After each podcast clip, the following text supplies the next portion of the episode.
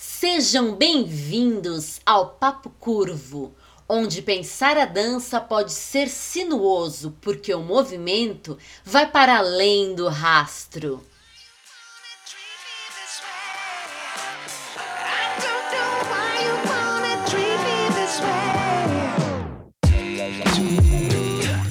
Papo Curvo, o papo mais fora da linha para os amantes de boas conversas dançantes.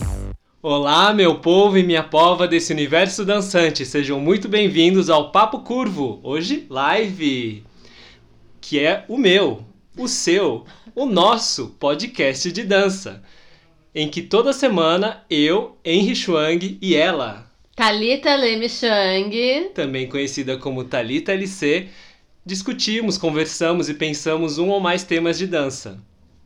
E tudo isso com uma prévia mínima combinada, assim.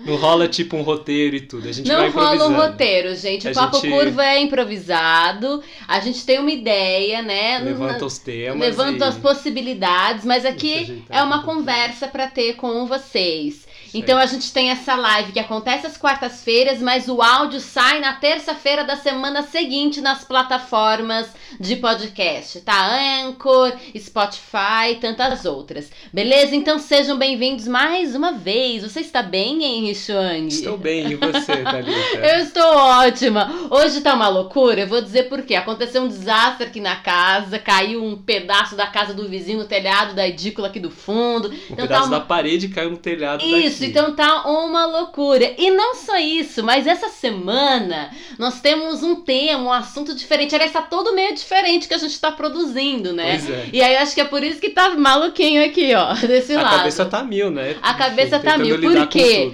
Porque, como vocês sabem, eu migrei, Thalita LC migrou pro Ta Concept. E no Ta Concept, o trabalho não é só o meu. No Thalita LC já não era, né? A gente já tinha. é, Eu aparecia, Eu ficava mais na mas produção, né? o Henry ficava mais na produção. Aqui não, aqui Henry também aparece como artista. Vocês também vão ver as produções dele, o pensamento dele de arte, de dança. Uhum. Então já, isso já tá deixando o menino mais maluco ainda. Mas é, mas é isso. Bom, vamos lá. Hoje, hoje nós pensamos assim, eu que pensei também, enfim, nas vibes que estão acontecendo na nossa vida. E a ideia é, na verdade, Henry, compartilhar um Uhum. pouco da história dele com a dança. Por quê? Porque vocês, né, quem tem me acompanhado ao longo desses últimos meses, vocês, enfim, vocês sabem um pouco da minha história, de com quem eu dancei, alguma coisa da minha história de dança, vocês conhecem. Mas acho interessante vocês conhecerem um pouco da história de dança do Henry também. Claro que os detalhes, talvez alguns eventos assim incríveis, seja da minha história da dele, ainda vocês não vão saber, ou a gente ainda não falou, né? Não dá pra falar tudo, é muita coisa. Sim, Mas sim, acho interessante compartilhar um pouco da história do Henry, de dança e tal. sim. E é isso. Isso Vamos aí. lá então? Eu vou começar aí, né? É, fica o à Henry vai contando a de história entrar e dele, eu vou fazendo enfim, aquelas exato. Eu vou pontuações. né? fazendo pontuações, perguntas e vai ser gostoso. Vamos junto? Então, bora. A palavra Ok. é tua. Se eu não me engano, eu até tava tentando lembrar aqui qual que foi o meu primeiro momento assim de contato com breaking. Se eu não me engano, foi lá pelo ano Porque de você 2000. dança breaking. Porque eu tá? danço breaking, tá? O, o estilo principal que eu trabalho, né? Digamos assim, ou o primeiro, pelo menos, né? Hoje eu misturo bastante com, com a dança contemporânea, mas vamos lá, na, na raiz, nos primórdios, foi o breaking. E o meu primeiro contato com o breaking foi em 2003. Na minha memória, eu, eu acho que é isso. Em 2003, eu vi uma fita de VHS. Para aqueles que são muito jovens, provavelmente não conhecem, ou já viu, né? Mas nunca pegou e assistiu alguma coisa no VHS. Mas eu assisti numa fita de VHS de um programa de variedades, né, Hum. taiwanês, em que um grupo de breaking e de rapping apareceu e eles fizeram uma performance, cantaram e dançaram. Quantos anos você tinha? Quantos anos eu tinha? Ah, uns 14 anos? Porque, sabe o que é interessante? É interessante pensar o seguinte: quando a gente escuta essa, o povo da velha guarda, que é Uhum. até anterior à à- à sua geração, Sim. né? Contarem as histórias de breaking deles, né? A galera da, da São Bento e tudo mais, eles sempre falam dessa questão de que eles tiveram acesso aos VHS. Sim. Mas os VHS aos quais eles tiveram acesso não são os mesmos que você Não, teve aí ou que não. você está registrando. Sim, Mas é sim. muito interessante que foi um VHS também. Foi um VHS. Se alguém te escuta e não ouviu você falar que foi um VH VHS específico, taiwanês e blá blá blá, Acha vai é achar que. crew, não, um vai achar que você é da época da Ação Bente. vai achar que você é muito das antigas, mas Ok, tipo, nem muito. tanto, talvez. Mas você foi um Mas- VHS, conte. Mas ao mesmo tempo, é, o contato é dessa época, né? Sim. É que eu não entrei em contato e entrei nesse mundo. Eu tive esse contato e aquilo ficou guardado na minha cabeça. Tá. Eu assisti em 2003, era um grupo que foi campeão em algum, alguns eventos aí. Você sabe falar O o, nome grupo do grupo? Opa! O grupo taiwanês chama Mochi, em taiwanês é Mochi, Mochi. que é, e aí pro chinês é, quer dizer, chinês assim, meio, o, o geral ficou Mate, Mate. isso, E tu- mais o povo conhece esse grupo. Sim, esse grupo, quer dizer, povo não, o povo não conhece, porque ele é taiwanês velha, velha guarda. O É povo- velha guarda de Taiwan. velha guarda de Taiwan. Quem é b-boy taiwanês provavelmente conhece. Tá. Mas quem é do mundo aí afora não conhece, porque as crews que estão famosas hoje em dia são outras. O Mate, ele, ele criou. Quando ele surgiu, ele era, se eu não me engano, era LA Boys, que era um grupo de taiwaneses expatriados. Eles foram morar é, nos Estados Unidos, Los Angeles. Los Angeles, e naquela época os coreanos já estavam fazendo hip hop. Essa é a história. Saca só, isso aqui é um- é uma aula de história de hip hop taiwanês. Olha que interessante. Muito E louco. porque eu assisti, eles contam e não nesse VHS, mas eu fui descobrindo essas histórias. E aí, eles tinham colegas coreanos que, que, que já faziam hip hop, rap e tal, e eles ficavam zoando os taiwaneses, falando, ah, vocês não têm é, R&B, vocês não têm hip hop taiwanês, não tem hip hop chinês, vocês ficam pegando as músicas coreanas pra dançar. E eles ficaram pé da vida. E eram dois irmãos e mais uma galera que eram amigos e tal, e eles formaram um grupo, e como eles eram Estados Unidos, eles chamaram de LA Boys. Quando eles retornaram para Taiwan e começou a rodar, a coisa começou a acontecer, daí eles mudaram o nome pra Mati, que, na- que é um moti, entendeu? Sabe o moti japonês? Ah, é o Aquele- moti mesmo. Moti, a Como ideia é que é é a pronúncia moti. em chinês? Moti, Essa pronúncia é chinesa ou taiwanesa? taiwanesa. E em, em chinês? Em chinês, é... Como é que é o chinês? Chinês é diferente de taiwanês, É- é tá, minha gente? São duas línguas diferentes. Ah, como é que era em chinês? Então, moti, Moti, moati, mati, moati, Moati. taiwanês. Isso, aí E ficou tem uma- mate. uma E aí tem o chinês, eu esqueci o nome agora, não é o foco, eu acho. né? Tudo bem, tá tudo bem, gente. É que eu sempre eu acho bacana. Ela sempre gosta de saber as questões linguísticas, como é Sim. que soa. Se eu lembrar, eu falo. Beleza. Enfim, e aí eles foram e formaram esse grupo. E aí, primeiro eles começaram como um grupo de rapping, mas como tinham caras que dançavam, eles é, andavam muito de patins, faziam tricks, gostavam de skate. Então era tudo, você vê no videoclipe que era tudo uma coisa misturada, assim. Mas aí eles, aí eles foram trabalhando, entraram nessa questão de, é, de breaking, tudo. Você até viu um deles, que foi um dos caras que deu coach naquele Rap China. Hum, Que eu falei, esse cara do você mate. Eu contei. É verdade. Que ele fez um sim, top sim, rock sim, e tudo sim. na apresentação dele lá de Sim. rap. Tem um, tem um programa chamado Show Me the Money. Eu acho que ele é um programa estadunidense, não tenho certeza. E aí Uhum. teve uma versão coreana, e aí fizeram uma versão na China. Quando vai pra China tem que mudar o nome. E aí ficou Rap in China. Sim. É, alguma coisa assim. E a gente assistiu, a gente assistiu lá, Lá na a gente China. assistiu quando tava na China. Sim. E eu lembro realmente de você ter falado, ah, esse é o mate, esse é o mate e tal. Uhum. E não sei o quê. E, nossa, realmente, assim, e era um antigão, mas e- e- ele tinha um gingado, um gingado ainda, ainda bem legal, ele É era um figuraço, assim, Sim, realmente, nossa. Então, ele é taiwanês. E, enfim, daí eles fizeram esse grupo e aí foi desenvolvendo. E eles foram os primeiros, assim. Tem até o menininho que é famoso, que é o Mate Didi, que é o... Que ele era um menininho quando começou e ele era assim, metralha, entendeu? No rap, muito rápido, muito veloz, muito bom. E ele ficou famoso e depois... Ele até foi participar do Rap China depois, mas aparentemente ele não desenvolveu muito a partir daquilo que ele era, né? Ele ficou... Enfim, outras questões. Mas aí o grupo foi e, e- e o breaking deles era muito bom e eles chegaram a ganhar campeonato. Então, assim, em 2003, pra quem é do breaking, em 2003 já tinha é, um dos membros do grupo, que era Power Mover, que fazia esses coisa de giro, e ele fazia aquele negócio de pegar a cadeira de plástico, enfiar as duas pernas e ficar fazendo os, os rodopios e com a cadeira ali. É, para quem é mais recente, talvez tenha visto o Blonde, algum coreano, e aí hoje em dia muito mais pessoas fazem esse tipo de coisa, de Mas colocar bambolê que- fazer. Eu não sei se foi ele, mas o Mas- mais antigo que eu já vi foi esse, 2003, né? Tá. Eu nunca vi nenhum vídeo mais É antigo 2003, que isso. quantos anos atrás? 17 anos atrás. Exato, É 17 bastante anos tempo, atrás. né? Tem gente que é b-boy agora e tem 17 anos. Tava Pois é. nascendo. Então, pra mim, assim, foi. Aquilo foi muito impressionante pra mim. Aquilo ficou na minha cabeça. Quando eu vi aquela dança, eles fazendo é, freezes e, e toda a dança, os power moves, os top rock, tudo, eu vi, eu falei, cara, se um dia eu for dançar, é isso que eu vou dançar, porque na época eu não dançava. Né? Em, em termos de arte, meu maior contato era com música, eu tocava violino. Mas quando eu vi a dança, eu falei, nossa, isso é muito legal. Não sei se eu vou ter coordenação pra fazer isso um dia, mas se um dia eu fosse dançar alguma coisa, seria isso. Aí vai passando o tempo, lá pra 2005, 2006 é quando eu tô na, no colégio e tal, e tem uns amigos que dançam street, dançam um pouco, né? Eu, eu chamo de street aquilo que na época era mais o popping, o locking, um pouco do breaking, mas era quando isso ainda era bem misturado e a coisa acontecia assim. E aí um amigo me ensinou um baby freeze, outra amiga me ensinou um wave, entendeu? O pessoal participava de grupos e era isso.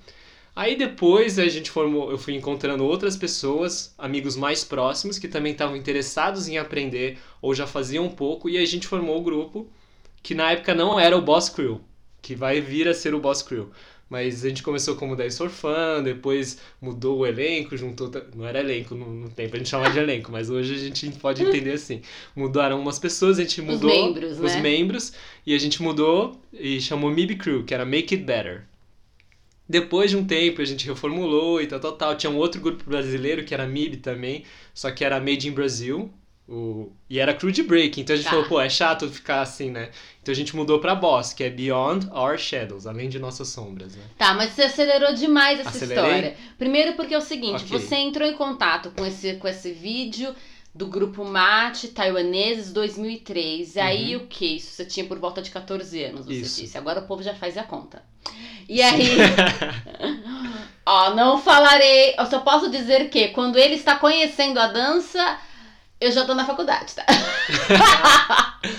Mas é Ok, basicamente sim, isso, é né? basicamente isso. Eu tô entrando na faculdade. Bom, enfim. sou a primeira, né? Não, não é primeira, mas eu já dançava e já tinha Sim, já tinha uma é, carreira de dança aí. E já tinha um projeto de dança. O projeto Uhum. Cordas Humanas já acontecia, apesar de não Sim, ter esse sim. nome. Tá, mas não é o foco. O foco é que Uhum, quando você pega essa fita, você vê, se encanta, e aí lá pros seus 17 você começa a dançar. Sim. Certo? Mas quem são essas pessoas? A gente tem que falar, porque você Uhum. não, não é o povo é, de Perus, não é o povo da São Bento, Não, não. Não é o povo que se. Vai ser um povo que vai se encontrar em estações de metrô também, mais pra sim, frente. Sim. Mas eu acho interessante porque quando a gente fala de cultura é, hip hop no Brasil, existe uma, um- uma cultura hip hop que se dá no meio ah, da periferia e dos nossos negros, né? Que aí tem um- uma identificação, uma representatividade direta, né? Uma Uhum. ligação. Então a cultura negra brasileira em contato com a cultura negra, a cultura negra, negra preta, né, brasileira, em contato com a cultura negra preta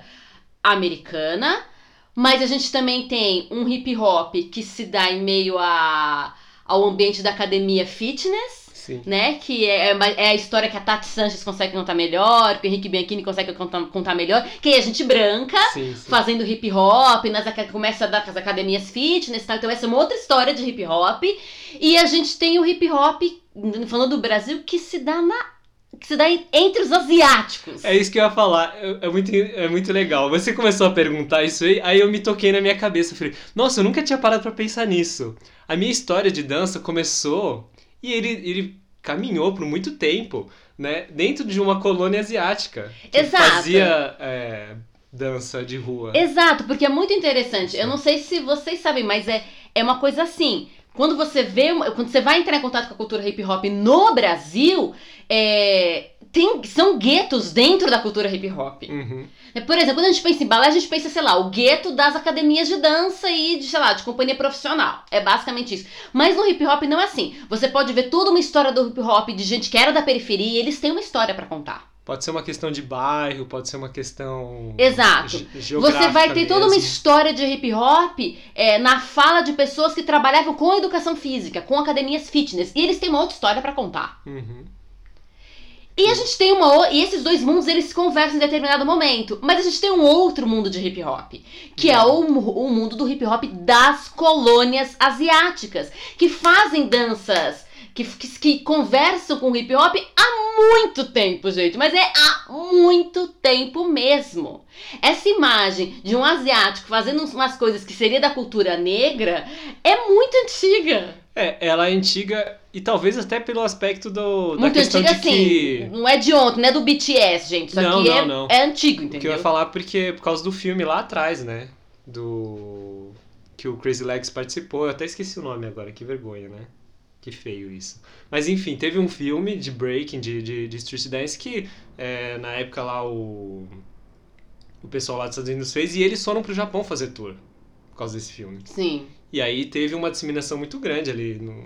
Na Ásia, e também existe uma questão de que é quando tem o boom é, do breaking nos Estados Unidos, a gente não tem uma comunidade só negra e é, latino-americana, né? Uhum. Que também é negra, gente, porto-riquinho e tudo mais, é mestiço basicamente de índio negro, né? De, né? de afrodescendentes nesse aspecto e também de ameríndios. Mas a gente tem já colônias asiáticas, principalmente, não no, no berço lá, Nova York e outros lugares, mas principalmente no, no West Side. A gente tem uma colônia asiática já tá morando lá, Sim. né? E, e é muito interessante quando a gente escuta a história, por exemplo, de pessoas como Maya Angelou. Ela vai falar o momento em que, por exemplo, os, os japoneses foram rechaçados por questões da Segunda Guerra, e aí é, deu é, prioridade para outras pessoas, como os chineses e tal. Então, como é que foi essa relação com o, o homem asiático, que também, vai- durante muito tempo, é minoria, sofre preconceito e tal, e Certo. falando dos Estados Unidos. Mas a gente tá falando de Brasil. E também existe esse hip hop, com todas as suas ressalvas, que acontece nas colônias asiáticas. Então, fala um pouco dessa experiência. Ok. Então, de assim, colônia asiática, o, de- o meu dessa amigo, história. o meu amigo que me ensinou o meu primeiro freeze, que foi um baby freeze e um freeze de frente, assim. Ele era descendente de taiwanês também, olha que interessante. Mas ele não dançava. Ele sabia esse move. Fazia baby freeze. Fazia isso aí. E ele me ensinou. Não, ele fazia o freeze de frente, não era o baby freeze. Baby freeze quem me ensinou foi, foi a mesma que me ensinou o wave. E aí eu vou falar dela também, que é muito interessante. Então esse meu amigo, o Frank, um, um taiwanês, Frank. ele entendia taiwanês, mas não falava. Isso, que é, uma- é- isso é uma- um fenômeno interessante. E ele sabia esse movimento, mas não dançava. E ele me ensinou. Esse foi o primeiro freeze que eu aprendi na vida. Que é bem parecido com, com aquela postura do yoga, né? De parar aqui na frente e tal. Hum. Enfim, Com os cotovelos próximos ao abdômen. é um. E na verdade um só, né? O outro aberto dando apoio. E aí mais pra frente, e ele chegou a estudar junto comigo na escolinha de chinês, a gente chegou a frequentar mesmo o colégio, né? Acho que a gente estudou junto no ângulo. Na época tinha um colégio anglo-latino ali na, na aclimação.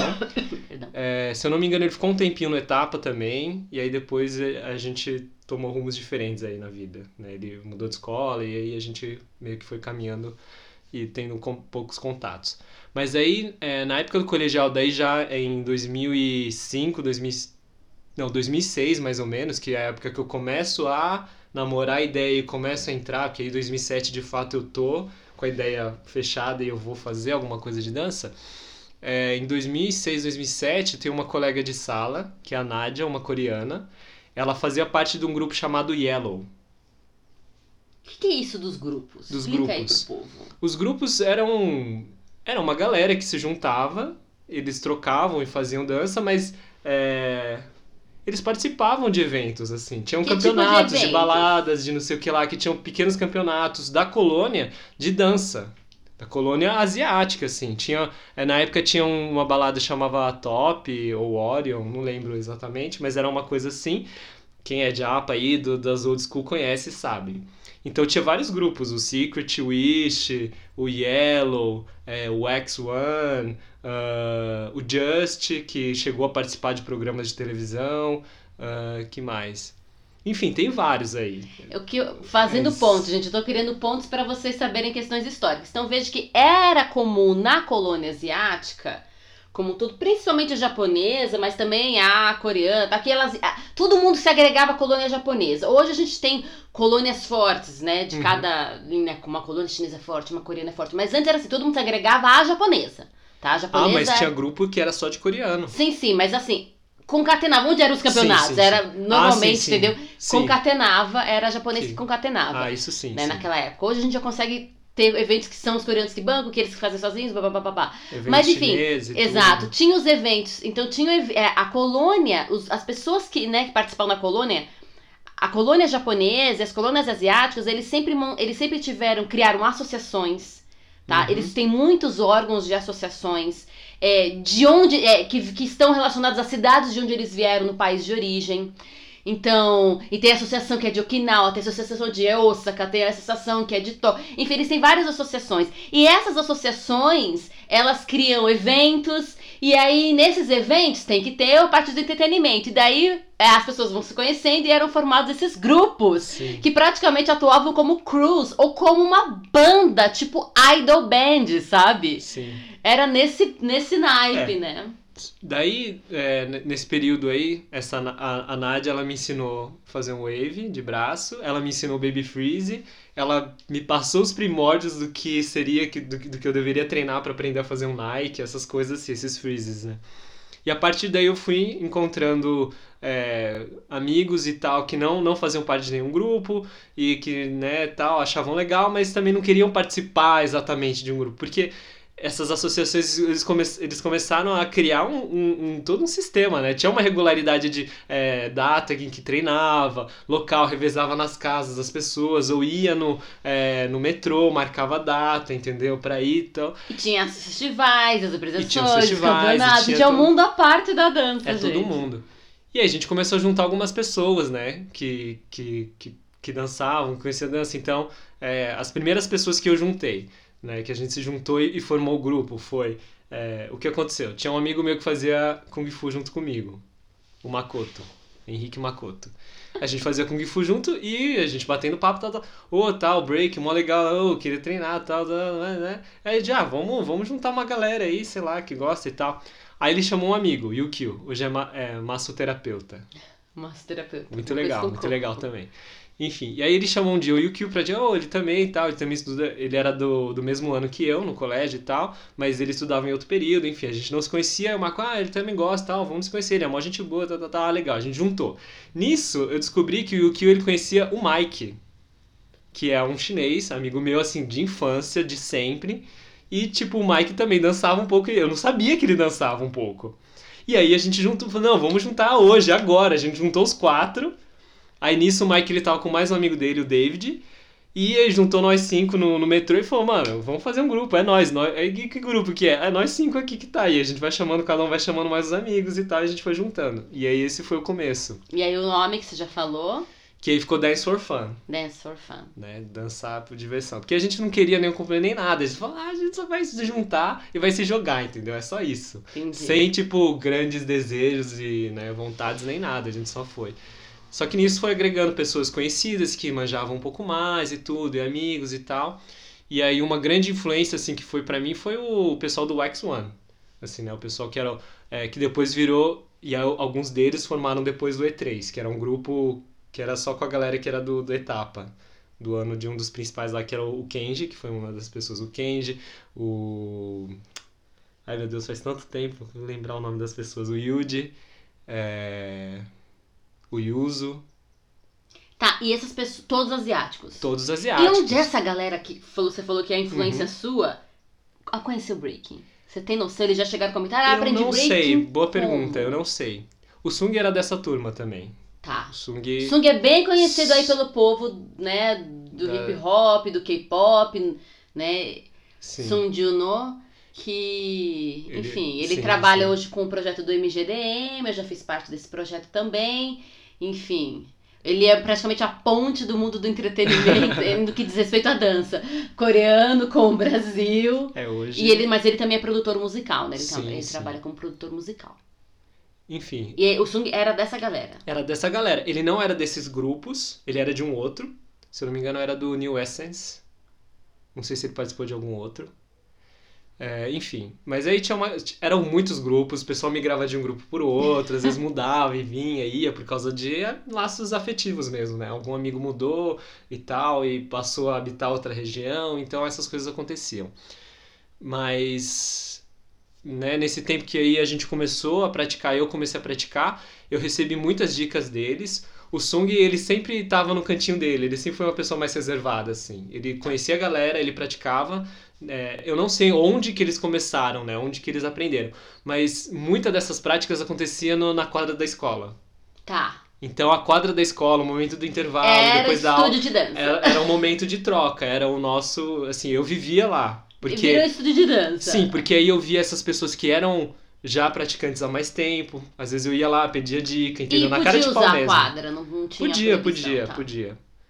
E às vezes, enfim, aí eu fui trocando com as pessoas que ali apareciam, ia lá conversar, trocar ideia, falou, pô, estamos conversando, dá pra ensinar alguma coisa, dá pra ajudar, aonde vocês treinam e tal, e a gente começou a frequentar lugares de, onde outras pessoas treinavam e, E onde eram esses lugares?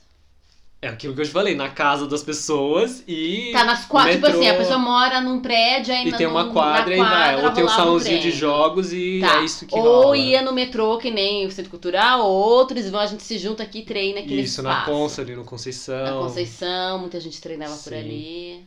E aí foi indo. Tá. Aí teve essas coisas. Então eu comecei já assim, de cara no breaking, porque é aquela história, em 2003, quando eu vi, eu falei, se um dia eu vou dançar, é isso que eu vou dançar, entendeu? É isso que vai. Mas dali a gente foi conhecendo mais pessoas, foi trazendo gente, foi trocando e tal. E aí começou a entrar uma turma que fazia mais desses grupos de colônia, que era do Street, que era o pessoal do Secret.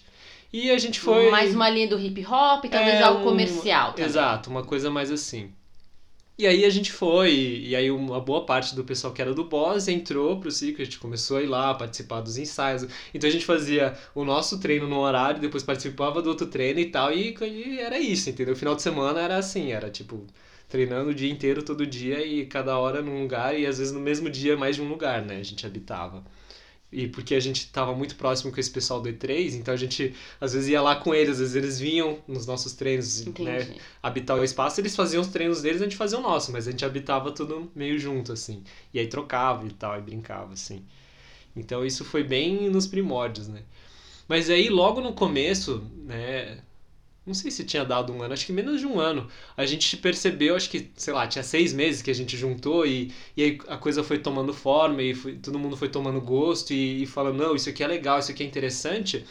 E, e começar a desejar, não, a gente quer melhorar, a gente quer melhorar, a gente quer melhorar, a gente. Eu não lembro quem que tinha, se eu não me engano foi o Mike. De alguma forma ele arranjou um contato com o B-Boy Cocada. B-Boy Cocada, né, que participou do, do Tsunami All Stars, mestre, entendeu? Do O que é o. Tsunami All Stars? Tsunami All Stars foi o grupo lá de coletânea de- dos melhores b-boys brasileiros que teve pra participar do Battle of the Year. Na época, quando ele o nome formou, que eles deram pra esse grupo foi foi, Tsunami, Tsunami All, All Stars. All Stars, justamente porque eram só os caras bons das crew todas que tinha. Do Brasil. Do Brasil. E aí, crews de vários, de várias origens, né? Sim. Os sim, melhores sim. do Brasil se juntaram, formaram esse grupo chamado Tsunami All Stars e foram competir no Battle of the Year. Isso. Onde acontece esse Battle of the Year? Ah, Boa pergunta. Eu Vai não sei, mudando de países? Tipo que na Olimpíada, eu não tenho certeza como é que eles estão fazendo. Hoje, É, porque ele foi crescendo, né? tá. Mas se eu não me engano era Mas o campeonato ainda existe. Ainda existe. Porque hoje em dia é assim, né? Acontece em regionais, ou tipo, regionais assim, que na verdade às vezes pega um continente, pega todo um bloco, Tá, e aí vai vai pro, pro Mundial. Se eu não me engano é na Alemanha. ok. Mas esse B-Boy Posso Cocada estar- fez parte do é, Tsunami, Tsunami All que ano? Você sabe? X, mas X, ele lá fez atrás, parte. ele fez parte. Mas enfim, o Mike conseguiu, né, esse Contato contato, dele. dele. E E brasileiro. brasileiro. Tá. Já foi pra Goia, né? Mas Já morreu? Já, morreu jovem. Faleceu, Faleceu muito eita. jovem. Do que? Tem, tem noção? Não, não Mas já faleceu. Uma. Foi bem triste, assim, ele foi muito jovem, muito jovem mesmo. Que triste. Poucos anos depois que a gente fez esse contato com ele. Porque o que aconteceu? A gente entrou em contato com ele e a gente marcou é, uma série de workshops. A gente ficou um mês, dois meses fazendo workshops com ele, Tá. todo final de semana. Ele ia lá no. A gente pegou lá um espaço de uma igreja onde tinha. onde o Mike fazia as aulas de chinês dele. Que tinha uma, era uma igreja católica é, taiwanesa. Era taiwanesa, eu acho. Assim, né? A maioria era taiwanesa, pelo menos. E eles, eles tinham uma escola. espaço. Eles tinham uma escola de chinês que era junto com uma escola de, é, de outra escola é, que funcionava durante a semana e tinha um espaço lá que eles. Aí o Mike foi lá, conversou com, com a E eles diretoria e eles cederam. espaço pra gente fazer. É muito interessante. lá, Quando a assim. gente pensa em dança, história de dança e formação de dança, não são só as, as academias e escolas de dança, né, de fato, e mas é o ensino formal, não só nos, nos cursos extracurriculares, mas, por exemplo, a informalidade de, de usar o espaço do ensino formal, como vocês usavam o espaço Sim. da escola, do etapa, por exemplo. É, igrejas fazem parte dos processos de formação, seja porque cederam espaço, seja porque cederam, é, porque realizaram um projeto ou uma ação beneficente, Uhum. organizações e associações, o espaço público, todos esses lugares são espaços de processo de formação de dança. Sim. Por isso é complexo falar em formação de dança nesse país e no mundo mesmo. Sim. É, E aí, então, você teve muito tempo com o Cocada. Então, de repente, a tua base, assim, de forma mais estruturada, organizada, veio Sim. pela primeira vez, pela assim, primeira um- vez. uma ideia estruturada de breaking que veio é- com Cocada, tá? do que é de fato a dança, né? Porque Tá. o que a gente fazia era a gente se jogava e fazia um- umas coisas aí, a gente achava que sabia alguma coisa. Mas aí o Cocada veio e ele estruturou, entendeu? Foi a primeira Ah, vez que você teve contato com uma estruturação. Sim, sim, do que é e, e por que, que é importante cada coisa, e o que, que é cada coisa, o que, que representa cada coisa, né? Então esse lugar que eu sempre falo, assim, pra mim é, é, assim, é eternal, né? Veio lá de trás e pra mim habitou comigo desde sempre, que, por exemplo, e é a, a, a imagem é o que o Cocada usou pra mim, entendeu? É assim, é o, o Top Rock é o seu é o seu cartão de apresentação, entendeu? Quando você faz o Top Rock, qualquer pessoa que olha você fazendo Top Rock, ele entende que você é b-boy. A sua dança em pé, quando você começa o Top Rock, se ele é da dança, né, dessa street dance que já conhece, ou mesmo quem é de fora que já viu, vai reconhecer, ah, isso aqui é um b-boy. Porque Pelo a maneira como ele vai apresentar o bounce, a dança de pé, o Sim. bounce dele vai ter uma característica Sim, diferente. e aí ele, ele já entrega, ele, ele é o seu cartão de, de, de apresentação. Ó, eu sou b-boy. E aí quando vai pro, pro footwork, Os trabalhos de chão, trabalhos né? de chão, né, floor work, dependendo, né, como que a pessoa chama, o floor work ele, ele é uma apresentação do seu estilo. Como é que você lida com a- essa dança? Como é que você acrescenta camadas e qual que é o seu estilo dentro dessa dança? E aí o freeze stance, que é uma finalização, tá? Né? Ele usava como finalização. Como você põe a cereja do bolo. Sim, o freeze ele era basicamente usado para finalização. Hoje em dia eles acontecem no meio da, da Como Da sequência procedimentos de pausa Mas, ao longo assim, do, do fluxo. o freeze é finalização. E o power move, que são os giros e tudo, isso era para mostrar o seu atleticismo, sua técnica, entendeu? Uma é pra virtuosidade é uma exibição. Exato. Ok. E é isso. Essa é a base. Então, a base era top rock, sempre nessa ordem. Top rock, porque você precisa mostrar que você é b-boy. Footwork, para você mostrar o seu estilo. E aí um freeze para finalizar. Se você vai fazer um power move, é antes do freeze. Você faz um power move, depois você termina com freeze ou stance. Ok. Essa era. Então, a base, que é isso que, que aí ficou na cabeça e fica e eu concordo, eu acho que é muito válido, é uma estrutura segura assim. Para mim assim, ele resolve. Resolve Todas- pelo menos no primeiro momento. Sim, todas as variações e todas elas são possibilidades, são bacana, legal, mas você tem que pensar muito bem como é que você vai finalizar, porque o freeze ele é perfeito para finalizar. Sim. Você finalizando uma pose, Fina- num- numa parada bonita, legal, encerrou, entendeu? Todo o resto você tá em movimento. Como é que você vai encerrar, né, um, um momento no meio de um movimento? A não ser Então, que você pode propor pausas, mas aí são desdobramentos né, sim, posteriores, da posteriores. dança. Exato. Ok. Mas enfim, então o cocado ele foi esse, essa primeira camada, né? O fundamento, assim, que... E a partir daí foi assistindo vídeos, é, trocando com pessoas, fazendo aulas de outros estilos também, porque na época não, não tinha aula de breaking, né? Isso é uma questão, gente. É muito difícil achar aulas de break. Ah, mas tem, teve projetos do CRD, né? Uhum. Teve coisas que aconteceram, mas elas são extremamente recentes.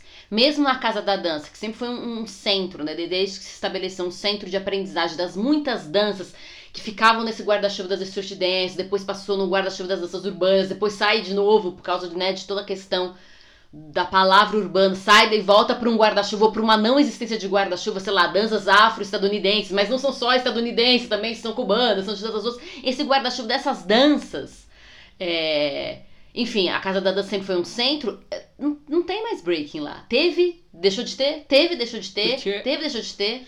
Por um lado, a procura ela não é tão grande assim. Apesar de ter um número relativo de, de pessoas praticando, eu acho que tem muito a ver com, com a questão histórica dela, de como ela foi passada. Exato, né? talvez um estigma da dança também, né? É, Muito de- difícil de aprender. Ah, é muito difícil.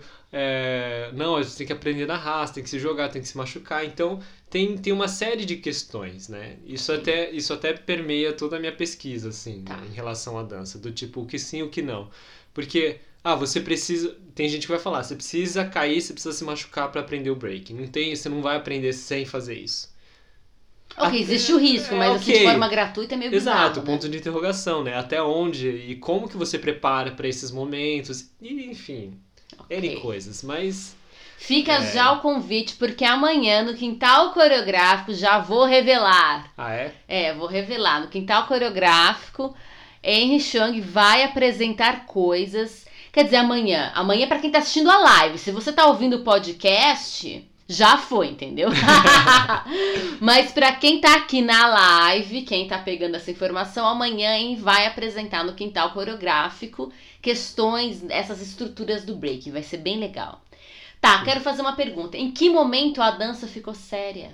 Em que Que momento? momento- a Não, é isso que eu, é isso, isso. É que ela ficou séria, então, né? Uhum. Em, em que momento é essa seriedade, né? Então, essa, não, primeiro, em que momento que ela ficou séria? Porque a segunda pergunta seria, em que momento essa seriedade da dança, porque você pode ser um amador extremamente sério, Uhum. né? Um hobby muito sério. Sim. Mas em que momento ela ficou séria e depois, em que momento que ela virou escolha de carreira? Mas vamos responder Uau. primeiro a primeira. Que momento ela... Pode ser que seja coincidente, primeira. não sei.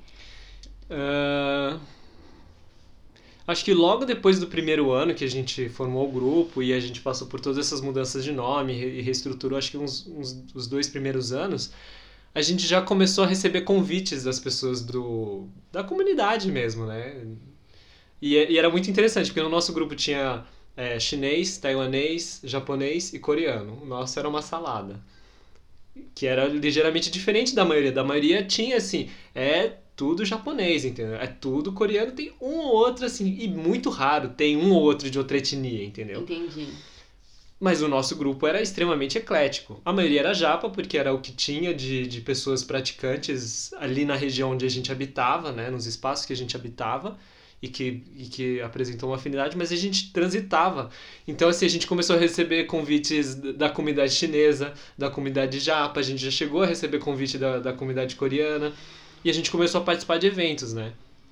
Assim, no começo eram poucas apresentações. A gente fazia uma apresentaçãozinha, dançava, sei lá, cinco minutinhos, entendeu? É num evento, né? Uma festa do sorvete que eles chamavam, que era eventos para arrecadar fundos, para, Uhum. né?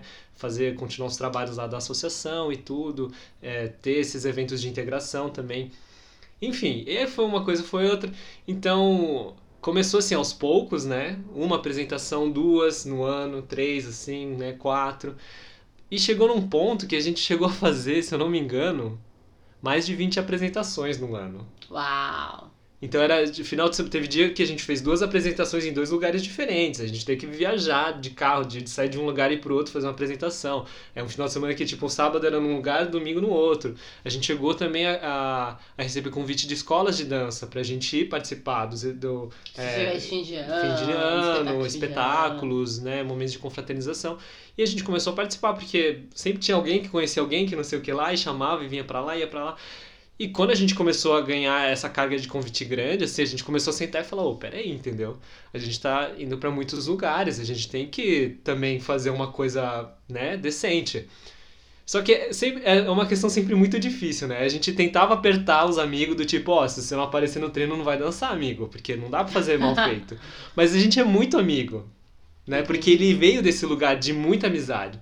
Então aí ninguém aparecia de última hora, tá, faz um pedacinho, mas faz bem feito. Faz esse pedacinho, faz aquele, faz uma participação nesse momento e fa... Entendi. Então a gente ficava ajeitando pra sempre abarcar todo mundo, né? Mas pra você já era séria. Ah, pra mim já era sério. Dava bronca na galera. A gente, no, é, no boss, quando a gente passou por toda a reestruturação, o que acontece? No começo, a gente tinha definido, porque tinha uma estrutura hierárquica, digamos assim. Tá. E sempre tem grupos. o. Como é que é o nome? chamado dos- de head. O O, líder é o head. head. O head que é o cara grupo, que. que é o normalmente é o, cabeça, né? o cabeça. Normalmente é o cara que fundou o grupo, que organiza Uhum. e faz as coisas. E, e quando a gente passou por esse tempo, no começo tinha, tínhamos heads. Eram dois, na verdade. E aí deu uns problemas. Quando a gente fez toda a reestruturação, mudou o nome, passou a ser boss, a gente falou, não. Eu acho que Vai até. ser horizontal. Vai ser horizontal. Eu acho que até no, no Make It Better a gente já tinha definido que ia ser, ó, não tem head, todo mundo é igual, tudo que a gente for fazer a gente vai sentar todo mundo e vai conversar e vai definir. E é assim que vai ser. Então, nunca teve. Mas a partir desse momento que a coisa começou a ficar séria, eu comecei a apertar os amigos, entendeu? Eu falei, ó, gente, não dá pra fazer mal feito. E aí eu comecei a assumir esse lugar da liderança, de tipo, cobrar, amiguinho, vamos, vamos começar o treino no horário? Vamos chegar mais cedo? O Vamos, chatinho. entendeu? É o chatinho. E tipo, ô, vamos passar de novo a coreografia? Vamos fazer de novo? Vamos fazer de novo? Vamos botar alguém pra olhar pra ver se tá bom? E, né? Entendi. e aí eu comecei a, a tomar esse lugar de liderança. Apesar de não, não ter assim, tipo, eu mando e acabou. É sempre assim, né? No jogo, na conversa, na boa, Sim. assim. Chego, ó, vamos lá, Mas- vamos lá, mas ó, cutucando, empurrando os amiguinhos, entendeu? E aí foi indo, né? Até um momento que aí é. Porque ainda era assim, a gente vai fazer o nosso melhor, mas ainda assim é o grupo de amigos. Sim, é um Tem grupo uma de hora que e também vai mexer, E né? também assim, os, os eventos que a gente participava sempre eram umas trocas, né? Às vezes a gente não recebia nada pra estar lá. Em termos de cachê. Cachê, não. Tá. A grande maioria das vezes a gente não recebeu nada. Algumas vezes a gente recebia um, um auxílio, transporte. Às vezes a gente recebia um, é, umas fichas lá que valia comida, bebida pra gente trocar ali no evento. Tá. Mas, assim, pouquíssimas vezes a gente recebeu o cachê mesmo. E, e aí é complicado, entendeu? Cobrar da galera, tipo, ô, vamos ter uma postura profissional se, se você não tem essa contrapartida também, né? Entendi. De quem tá te contratando. Então, mas assim, a gente sempre tentou fazer tudo do- da melhor maneira possível, né? E entregar o melhor resultado possível. Daí, nossa, agora eu já, eu já nem lembro quais são os anos. 2008 eu entro na faculdade, é isso? 2007 eu entro na faculdade, né? De administração, faço um semestre, detesto, não quero aquilo pra minha vida. Aí eu mudo pra faculdade de marketing e propaganda, né? Ou comunicação social, publicidade, enfim. Mudo pra isso e falo, não, legal, aqui eu gosto, tem a parte de criação, mexer com vídeo, tem rádio TV e tal, pô, é uma coisa mais legal. Começo tal, tal, tal. Depois de dois anos de, de marketing e propaganda, eu paro e falo, eu preciso trabalhar com dança. Eu falei, ferrou, agora eu quero trabalhar com dança porque eu acho que é o que faz o meu coração cantar, é o que eu gosto, é o que eu, assim, eu passo o dia inteiro querendo fazer isso. Não vejo a hora de sair E- da faculdade para ir dançar. Exato, eu, eu ficava ensaiando na quadra. Tinha um outro amigo meu, Naoki. Nós, assim, né, ele era b-boy também e, e ele, ele fez a faculdade também, a mesma que eu, ali de, de marketing e propaganda. Então, a gente tava ali, quando ele tava junto, a gente, ó, vamos treinar, tal, mandava mensagem e tal, colava junto e ficava, né? Enfim. Daí, depois desses dois anos de, de faculdade de marketing e propaganda, eu falei, não, eu quero dança, eu quero dança, eu quero dança, eu quero dança. Eu entrei em crise, eu fui vou largar a faculdade. Não, aí os amigos, não, não larga, faz, Termina. termine, vai, e tal, tal. E ainda fazendo as apresentações e tal. É, mas já tava bem menos, assim, porque vários amigos já tinham entrado na faculdade Já estavam seguindo já suas estavam seguindo carreiras. suas carreiras, então é, o tempo de estar de tá junto e treinar e fazer já era bem menor. Então, é, eu faço essa faculdade e tal, eu vou empurrando assim, muito a contragosto até a minha formação, mas assim, no TCC, quando chegou na hora do TCC, foi muito engraçado, porque o Paulo, amigo meu também, Paulo Chum, que dançou junto com, com o Sung também no... Ai, qual que era o nome do grupo? Calma. Gente, eu tô ficando velho. Esse acho que até eu saberia dizer. Você já sabia? Eles participaram do. Eles do participaram do programa do. SBT. Isso, qual que era Gente, o como nome? era o nome do grupo? Oh, Jesus, a gente tá esquecendo tudo. Esquecendo tudo, a idade tá chegando na minha cabeça. Mas sim, tinha a Mia também, né? Era Sim, todo sim, um a grupo. Mia também. Ai, como era o nome desse grupo? Não me lembro mais, gente. Mas eles participaram daquele programa do SBT de dança Eles- e tal. eles Eles passaram bem algumas legal. fases e tal. Foi bem interessante. Gente, que. Nossa, que vergonhoso isso, né? tá Tudo super, super o, um- o- papo curvo do esquecimento. Papo curvo do esquecimento. Lembrou o nome do, do, do, do, do crew, tá? Mas eu, lembro, mas eu lembro dos amigos, pelo menos. Mas lembro o nome dos amigos, né? Pelo Tá. menos fica com na amizade. Não lembro o grupo que você Mas isso, participava, mas isso é muito engraçado. Mas isso é muito engraçado. Só, só um adendo. Lembrar do nome dos amigos, dos asiáticos, é uma coisa muito grande, sabe por quê? Porque ninguém se chama pelos nomes. Todo mundo chama pelos apelidos. É tudo pelo apelido. Você era chuchu? Eu era o Chuchu. As pessoas me conheciam como Chuchu. Muita gente não sabia que meu nome era Henry. Algumas pessoas quando descobriram ficaram, o quê? É isso? Entendeu? E muitas vezes pelo sobrenome, nunca. A gente dificilmente sabia o nome inteiro da pessoa. Enfim, isso é um adendo. Então, eu falo assim, Vamos parece brincadeira, tem que dar um crédito para ele por lembrar o nome dos amigos dos amigos. asiáticos. Mas enfim, o Paulo Chum, a gente fez TCC junto na, na faculdade de marketing. Eu conheci ele lá na faculdade. Entendi. E aí a gente foi fazer TCC junto. E quando a gente sentou pra juntar, falou, tá, uma vaga. Newborn. Newborn, newborn, isso, newborn. Muito bom, muito bom. Ainda bem que eu tenho minha esposa aqui com a memória melhor do que a minha. ele, o Sung, o Paulo, a Mi, eles eram do Mas- Newborn. Eles Isso. entraram na competição no SBT. Hum. Se você colocar Newborn SBT, dança é capaz de, De vocês. aparecer aí Exato. a, a- Porque tinha uma Sim. questão também de um fundo, é, um, funda, uma funda, um, um fundo cristão, né? De Sim. newborn de novos nascidos e tal. Sim. De, enfim, proclamar o evangelho através da Sim, sim, dança. sim, tinha sim. toda uma questão dessa que é bem séria Sim. para essas, pessoas, né? Sim.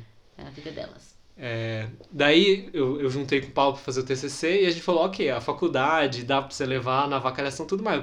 E o Paulo sempre foi um exímio aluno, tá? Eu tô Sim. falando que assim, eu levei na avacalhação. O Paulo não, o Paulo, excelente, excelente. Coreano! Cara, sim, meu. Eu fazia o E mínimo ele é um necessário excelente videomaker também. Ele Videomaker, excelente legais. dançarino. E Ele tinha um é problema no joelho, por isso que ele também, acabou, é né, deixando um pouco de lado a dança. Mas assim, excelente, excelente. A gente sonhava legais. em fazer eventos de dança, porque a gente olhava para os eventos de dança que aconteciam no Brasil e a gente falou, pô, falta alguns cuidados, entendeu? E a gente estudando marketing, vendo coisas, falou, pô, a gente podia fazer muito mais, né? A gente podia e a gente ficava tendo Ainda a chance. a gente fica te- ficava tendo ideias de, nossa, a gente podia arrumar um patrocínio assim, se a gente vendesse dessa forma e fizesse assim. A gente fazia. A gente pirava, a gente ficava horas conversando, às vezes, depois Chum, do. vamos conversar Vamos novamente. conversar novamente, Paulo. Saudades. Mas a gente ficava delirando e, tipo, nossa, isso ia dar um super projeto. A gente tinha umas ideias assim loucas. Mas a gente falou, não, vamos fazer esse TCC direito, assim, TCC sério, assim, de tal, marketing. E, e man- mandamos bala, fizemos super bem, deu super certo. Não para me gabar, a gente tirou 10. A gente ganhou prêmio Ai, também. asiático. A gente ganhou prêmio também, eu tenho um troféuzinho ali. Troféuzinho do TCC. TCC, porque a gente ganhou de, se eu não me engano, foi. Nossa, qual foi o prêmio que a gente ganhou? Acho que melhor solução de, de marca, alguma coisa assim. A gente ganhou alguma coisa aí no, no TCC, alguma, alguma coisa de. Alguma. Solução de marca. De, de, de categorização, alguma coisa assim. Porque tinham várias categorias, né? Entendi. É que nem tipo, como fala, aqueles premiação de, de Oscar. Tem Oscar de melhor trilha sonora, Melhor de melhor não sei o que lá, melhor figurino, melhor fotografia. daquilo, então tem, tem dessas. E a gente ganhou um prêmio aí com o nosso TCC. Mas enfim, aí eu me formo.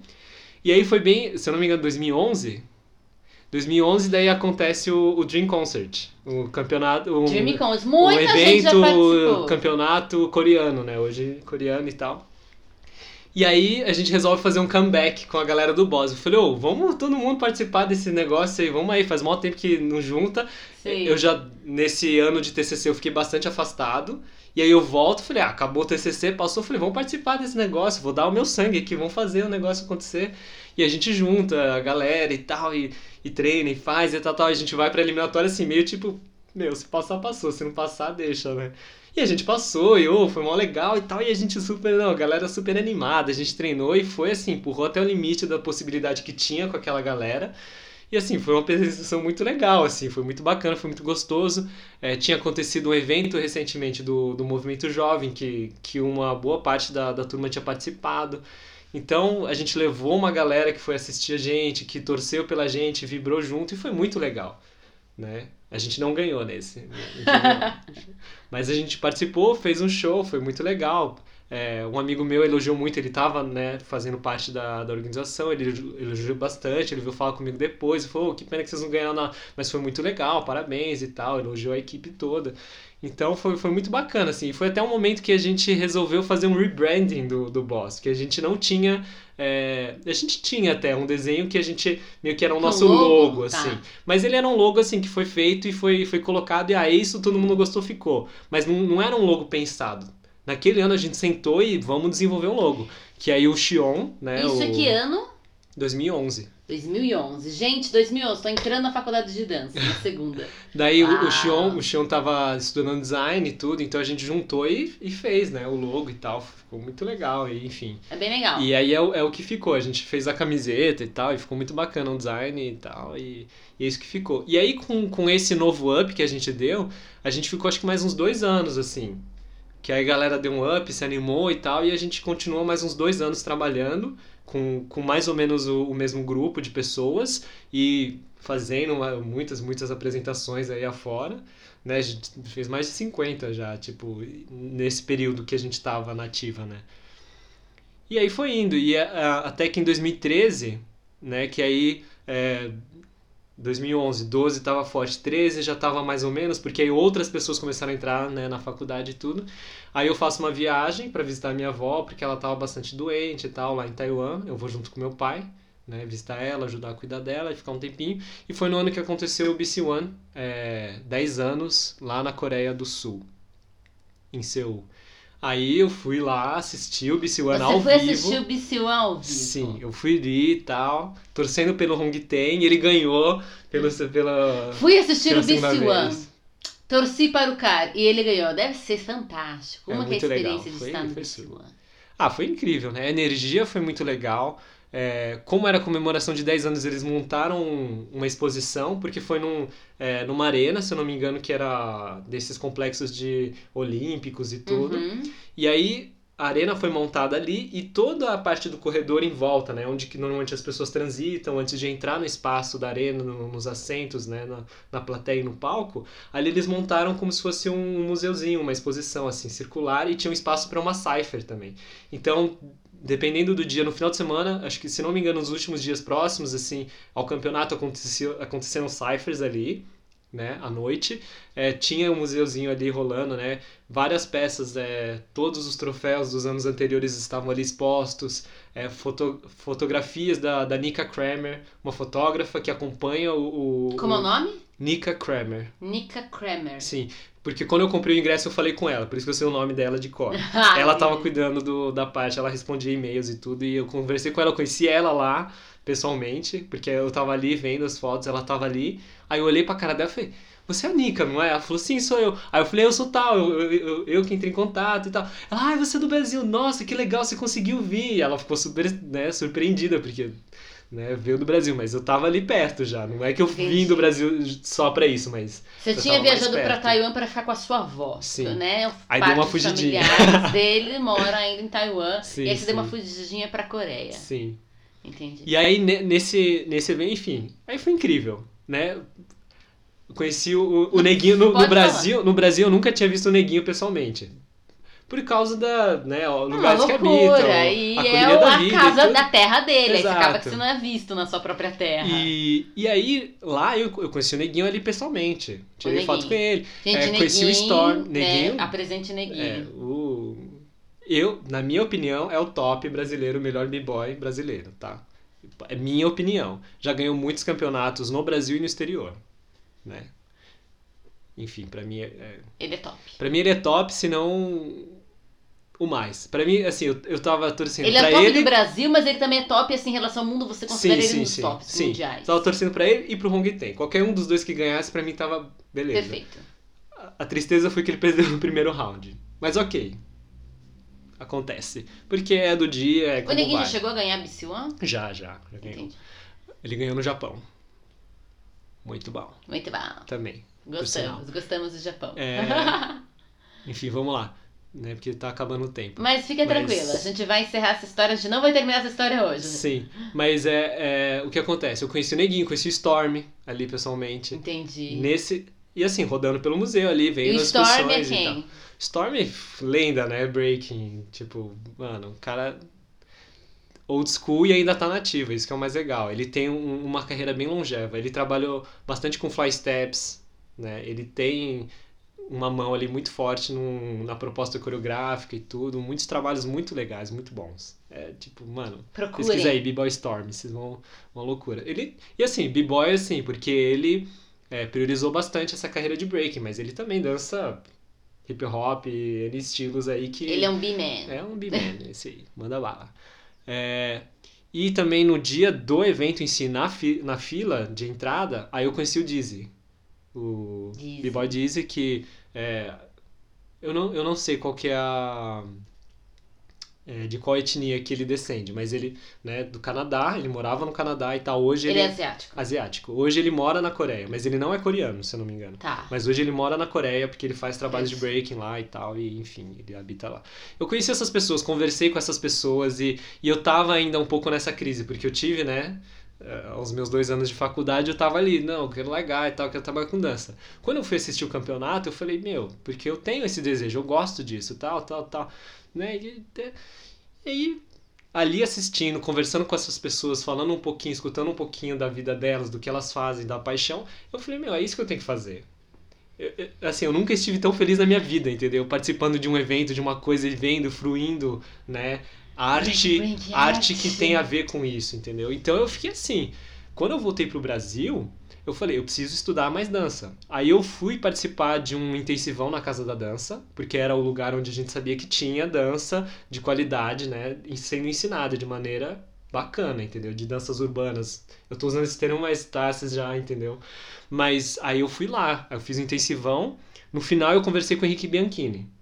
Falei com o Bianchini e falei, meu, eu queria trabalhar com dança, queria estudar mais, aprofundar. Eu tenho uma história com breaking já de muitos anos, eu queria entender como é que faz, né? Pra ensinar, pra né, estruturar. Aí eu perguntei, pô, porque eu sei que tem faculdade de dança, mas também tem faculdade de educação física. Eu perguntei qual que é a opinião dele, que, o que ele achava que era melhor fazer, se precisa fazer. Ele falou, estudar é sempre bom.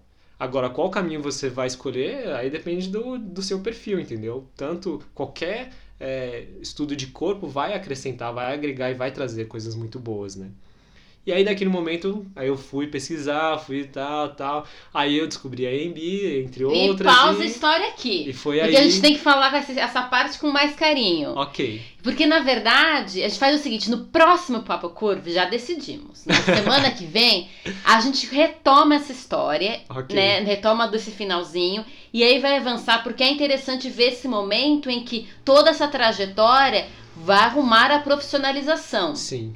E aí tem detalhes a, a entender como é que esse, esse breaking, dessas, esses anos de breaking, vai ganhar um olhar e uma coisa, enfim, uma potência. sim. E também porque eu quero que você conte com calma a Uhum. história do Bouncing Cats. Do que é um momento Cats. muito importante na sua Sim, vida, sim, no breaking, na dança que acontece lá. Mas Tá. eu quero que você Mas eu só vou, na- só, só vou, só vou falar um detalhe. O Bouncing Cats é um documentário e a primeira vez que eu assisti foi justamente nesse, nessa exposição que aconteceu ali no, no BC no One. BC One, que é um Exato. documentário, porque eles tinham uma televisãozinha ali e ficava rodando alguns documentários sobre dança. E aí eu assisti aquilo lá, foi... E eu sei que você assistiu Mexeu. lá e depois reassistiu e reassistiu. Reassisti. E eu assisti também, mais de uma vez.